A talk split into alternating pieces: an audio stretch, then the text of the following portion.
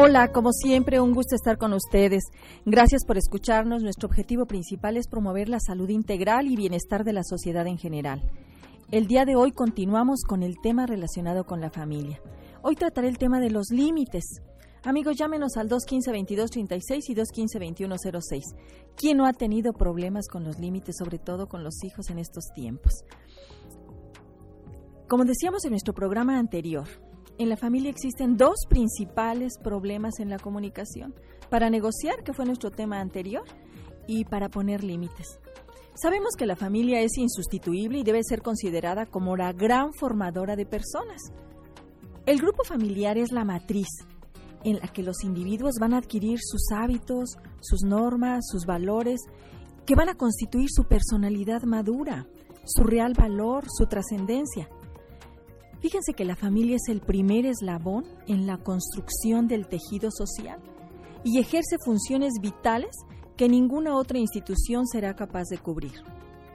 Pues las conductas, las actitudes, los valores que se adquieren en la familia, pues en el futuro, estos que ahora son niños, en el futuro los van a desarrollar en la sociedad cuando ya sean adolescentes, cuando sean adultos. Y esto va a cimentar el desarrollo, Frecuentemente, como les decía, escuchamos quejas de que los padres no saben qué hacer con sus hijos para que obedezcan, para que respeten, colaboren en el hogar, cumplan con sus deberes escolares, lleguen temprano, todos aquellos acuerdos que negociaron y que en muchas ocasiones no cumplen.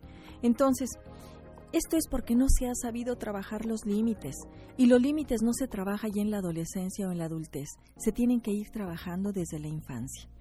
Bueno, pero pues ya entrando en nuestro tema, ¿qué representan los límites?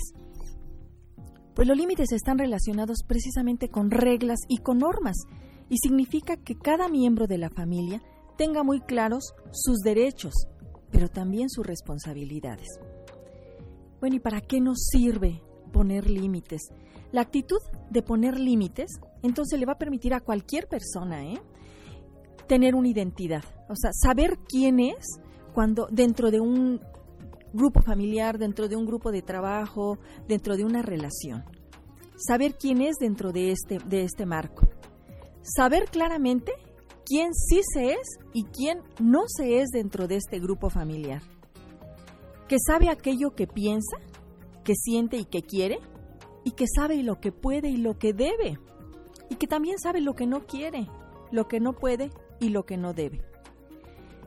Fíjense que es muy importante tener clara la estructura familiar sin importar a qué tipo de familia pertenezcamos. Acuérdense que hablábamos dentro de la tipología familiar de la familia nuclear, aquella que está constituida por los padres y los hijos, la familia monoparental en la que está eh, encabezada por un solo miembro como padre o madre, ya sea por viudez, por soltería o por divorcio, y los hijos. La familia extensa, en la que ya están formando, ya sea que los hijos se hayan quedado con, los, con la familia de origen, con sus padres, y ahí estén con su pareja y sus hijos, o que los padres vayan a vivir a la casa del hijo que ahora se casó o la hija que ahora se casó y tiene sus hijos y pueden estar viviendo ahí. Y este es otro tipo de familia. Bueno, este tema ya lo tratamos en otra ocasión y existen muchos más tipos, pero estos son como que los más frecuentes.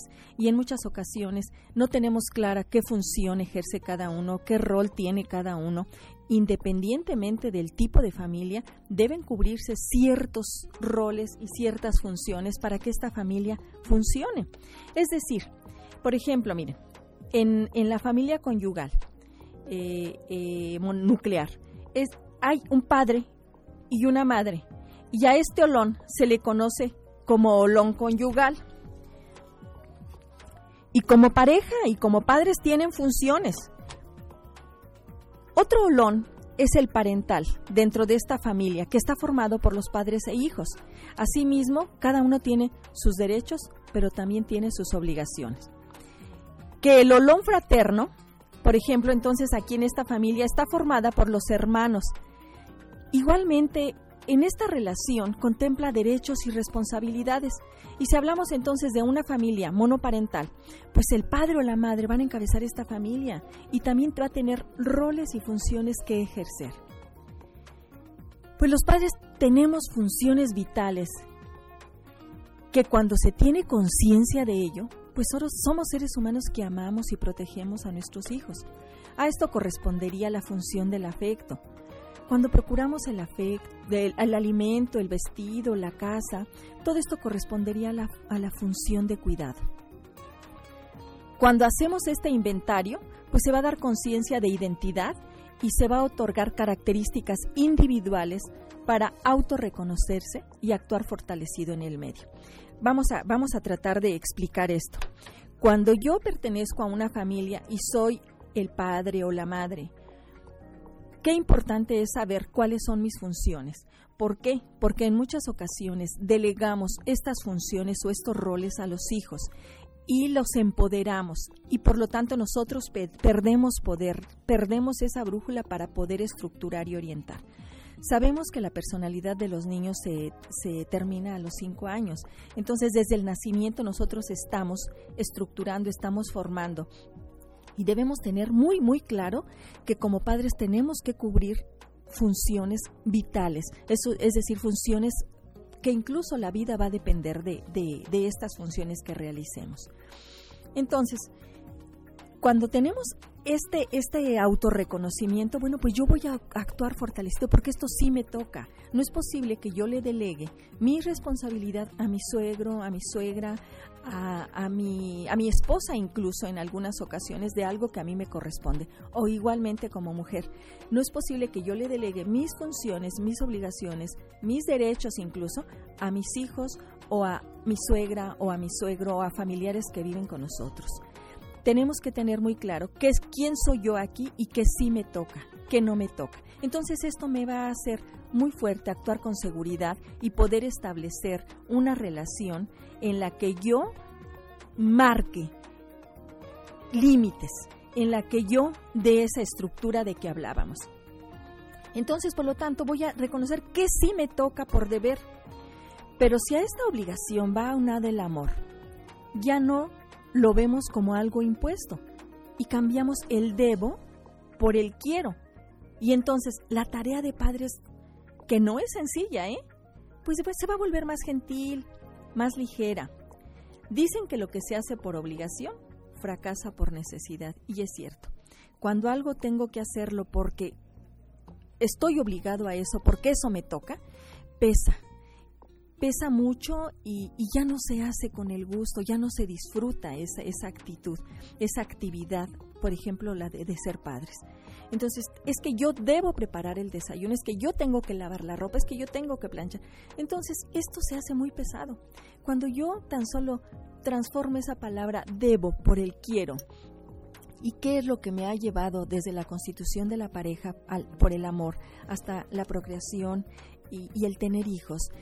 que ha sido una actitud de amor, pues desde ahí yo empiezo a, sentirlo. Entonces ya pesa menos. Es que yo quiero hacer esto. Yo quiero y para mis hijos y para mi esposo y para mi familia. Entonces ya no pesa tanto. Ya la carga es más ligera y vamos a poder funcionar perfectamente. Entonces, fíjense que poner límites en la educación de los hijos es algo muy, muy difícil. En, fechas recientes he tenido la oportunidad de acudir a, jardines de niños a dar algunas conferencias y precisamente me la pedían sobre límites, porque están teniendo problemas en las maestras con las conductas de los niños, no hay respeto y estamos hablando de kinder. Yo comentaba también en la normal que también me invitaron a darle a las alumnas que próximamente serán las educadoras de cómo, si sabemos que, se termina la personalidad del niño a los cinco años, cómo es importante que entendamos que ellas como maestras como van a continuar con esta educación, con esta, con esta formación, porque están recibiendo a niños de 3, de 4, de 5 años, en los que ya llevan una estructura, parte de su estructura de la personalidad, pero ellas van a completarla, porque ya están teniendo entonces otra de las funciones que se da, que es la de socialización. Estos niños ya están en otro, en otro ambiente, fuera del del del hogar, de la familia, y entonces en las maestras les corresponde seguir marcando límites. Y de estos límites va a depender mucho que estos niños estén funcionando y estén aprendiendo el respeto al otro, porque aquí la autoridad entonces si se entrega la estafeta de la casa, que la autoridad la representan los padres, se va a entregar la estafeta a las maestras y sobre todo a estas educadoras. Entonces, qué importante es que sepamos que los límites siempre son necesarios. Entonces, poner límites en la educación de los niños y de los adolescentes, pues nos toca a nosotros como padres primero y posteriormente, como decíamos, a los maestros en las escuelas. Es importante tener en cuenta pues que los límites, volvemos a repetir, son reglas que estructuran, es decir, que van a regular el comportamiento para la formación de estos jóvenes, de estos niños. Pero, ¿qué se les está otorgando a ellos desde los límites? Bueno, pues en primer lugar se les está dando una identidad. Tú eres un ser humano con muchas, con muchas cualidades, eres un ser humano con todos los derechos, pero también tú aquí eres un hijo. Tú aquí tienes estas funciones. Tú tienes estas responsabilidades. También a través de los límites los vamos a estar guiando los vamos a estar protegiendo. Fíjense qué importante, cuando un niño no conoce de límites, puede salir a la calle o puede ir a la calle y atravesarse sin ningún cuidado. Fíjense cómo los límites incluso hasta nos protegen. Y, más aún a los niños que no tienen ese criterio todavía, o esos miedos, si por así podemos decirlo, para tener su autocuidado. Entonces, a través de los límites los estamos protegiendo, los estamos conteniendo incluso de todos esos impulsos que tienen, de toda, de toda esa energía desbordada que en muchas ocasiones están presentando. También a través de los, de los límites les estamos ayudando a formar sus propios criterios con respecto a las cosas de la vida. ¿Qué es bueno? ¿Qué es malo? ¿Qué sí? ¿Qué no? qué sí te toca y qué no te toca, y hasta dónde llegan tus derechos, hasta dónde empieza el derecho del otro. A valerse por ellos mismos, los empezamos a hacer un poquito independientes. Cuando un poquito más adelante voy a, voy a tratar de, de amplificar esto, pero qué importante es que a medida que nuestros hijos van creciendo, les vayamos marcando estos límites, porque ellos van a ir entonces teniendo un criterio para un autocuidado, para, para una autoprotección, para cuidarse ellos, para protegerse, para saber cómo actuar en diferentes eh, ámbitos aún sin la presencia de los padres. Muy por el contrario de lo que se piensa, fíjense, si los niños tienen el control en las familias, porque lo hemos visto, niños que los padres hacen lo que los niños digan, con ese criterio de que para no traumarlos o porque me pueden demandar si este, les pongo límites, pues es una mentira. Entonces, si los niños tienen el control en las familias, sobre los adultos con quienes conviven, van a percibir que ellos pueden mandar y acaban entonces sintiéndose angustiados, inseguros y desprotegidos. Bien amigos, vamos a un corte y regresamos a Salud Integral Vida y Familia. Aquí esperamos sus llamadas al 215-2236 y 215-2106. Hoy estamos hablando sobre límites. Bien amigos, gracias por continuar con nosotros. Recuerden que nuestra página es www.saludintegralvidifamilia.com.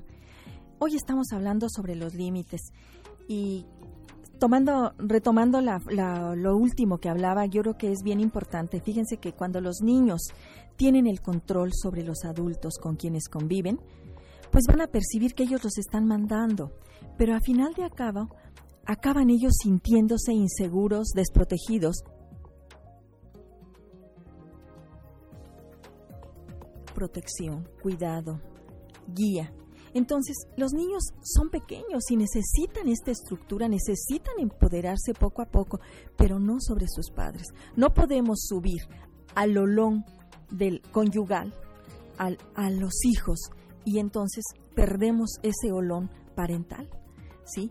Cuando subimos a los hijos al plano de los padres, y no estoy hablando de dignidad como seres humanos, ¿eh?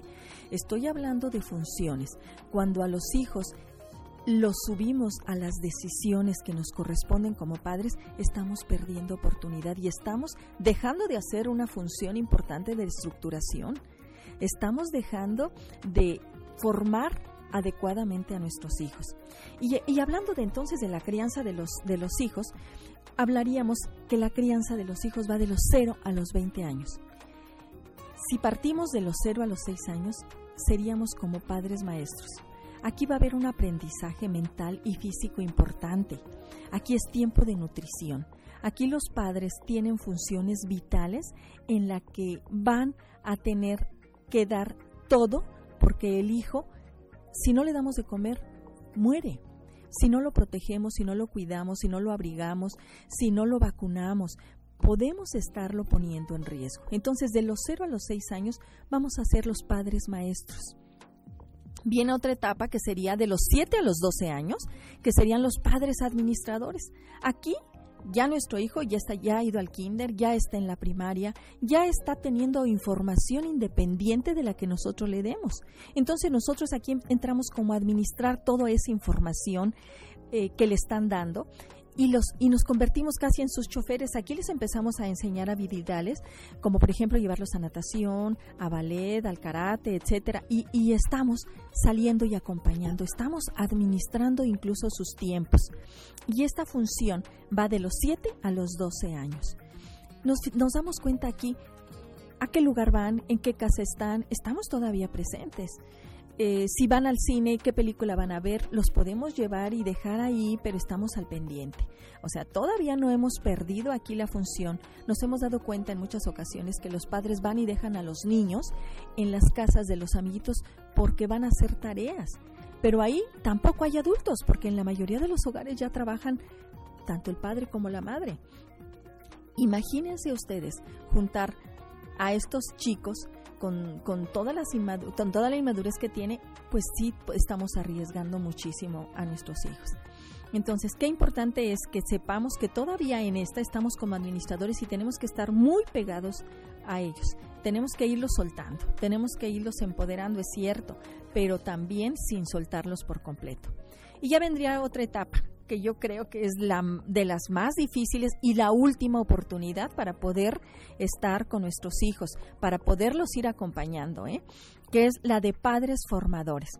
Aquí el, adolescente ya está surgiendo, ¿sí? Tenemos que estar a la escucha de la persona joven que está tratando de ser independiente, que está tratando de ser él mismo, que está buscando su propio código. Aquí también tenemos como padres formadores que apoyar sus intereses. Debemos demostrarle que apoyamos su singularidad, su individualidad. El joven está con una con mucho miedo, con mucha con mucha energía, pero todavía no tiene bien cimentada su, su, su desarrollo, todavía está en formación, adolece de muchas cosas. Y aquí estamos todavía. Entonces el papel ya del padre es como formador. Esto pues va a conducir a, la creación de que haya cuando yo estoy como padre formador, donde yo lo apoyo, donde yo lo respeto, donde yo ya he dado muchas cosas en los años anteriores, pues esto me va a llevar a que tengamos respeto y confianza mutuos. Cuando yo respeto su individualidad, su independencia, también me va a permitir que el otro, o sea, mi hijo, aún con su inmadurez, él me respete, él apoye, Él me tenga la confianza para todos esos tropiezos que van teniendo en la adolescencia. Siempre como padres debemos transmitirles a nuestros hijos mensajes básicos, importantísimo, que ellos sepan que son buenos, que son dignos de nuestro amor, que son dignos de nuestro respeto, de nuestro tiempo y de nuestra atención.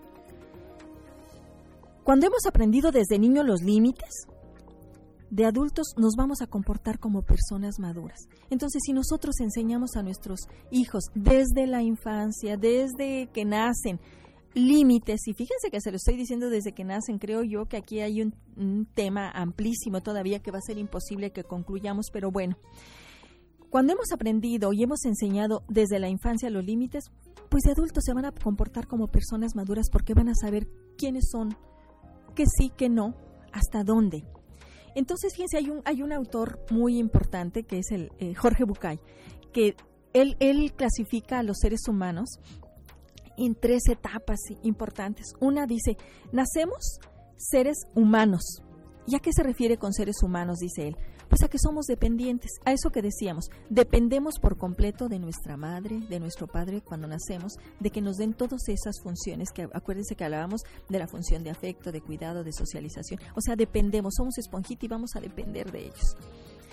Cuando entramos en esta etapa de la que hablábamos, de adolescencia, nos convertimos entonces de seres humanos a individuos.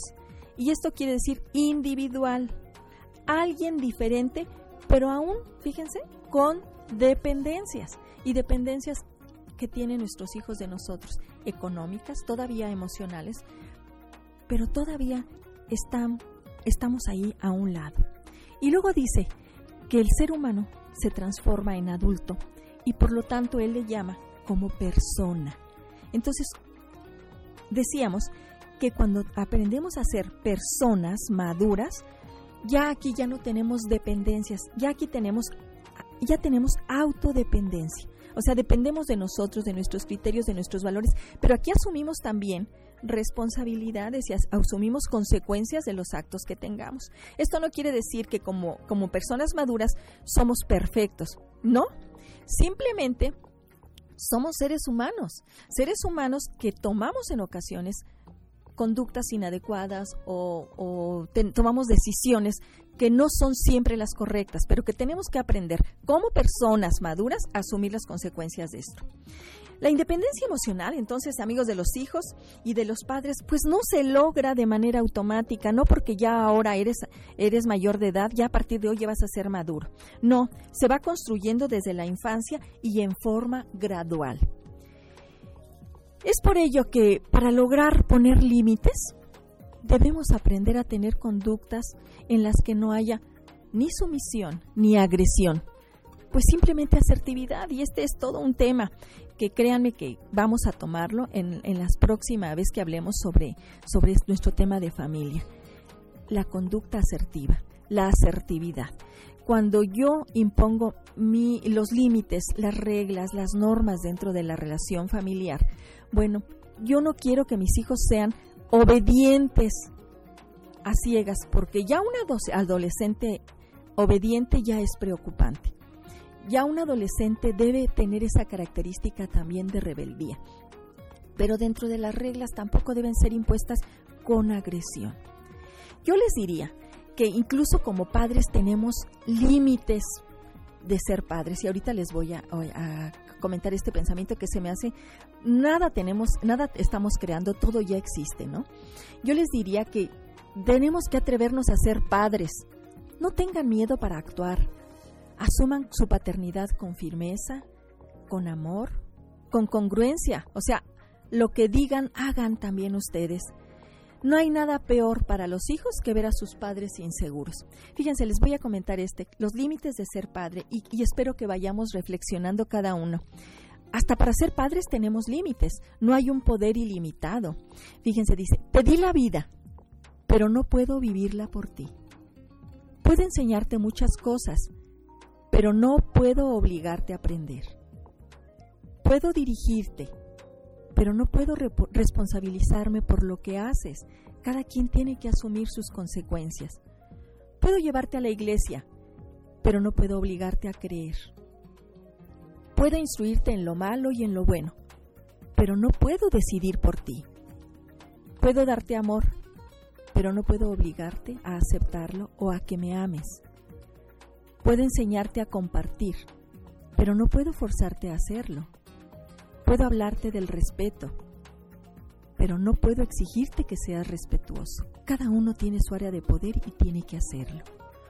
Puedo aconsejarte sobre las cosas buenas, sobre las amistades buenas, pero no puedo elegir las amistades que tú quieras tener. Puedo decirte que el licor es peligroso, pero no puedo decir no por ti. Y en esto incluye la asertividad, aprender a decir no cuando debemos hacerlo. Puedo advertirte acerca de las drogas, pero no puedo evitar que las uses. Puedo exhortarte a la necesidad de tener metas claras, pero no puedo alcanzarlas por ti. Puedo enseñarte acerca de la bondad, pero no puedo obligarte a ser bondadoso. Puedo opinar sobre la pareja que has escogido, pero debo aprender a respetar y aceptar tus elecciones. Puede explicarte cómo vivir, pero no puedo darte la vida eterna. Hoy les doy una fórmula infalible amigos para que nunca se equivoquen. Todo lo que hagan o digan, háganlo y díganlo con amor. Pues como cada viernes hemos llegado al final de nuestro programa. Gracias a todos los que hacen posible este programa. Gracias a Loa Rodríguez, al señor Enrique en los controles.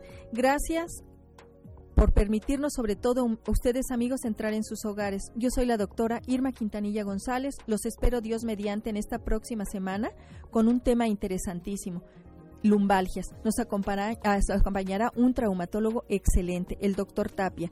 Que disfruten de un excelente y feliz fin de semana. Felicidades a todas las lupitas en su día.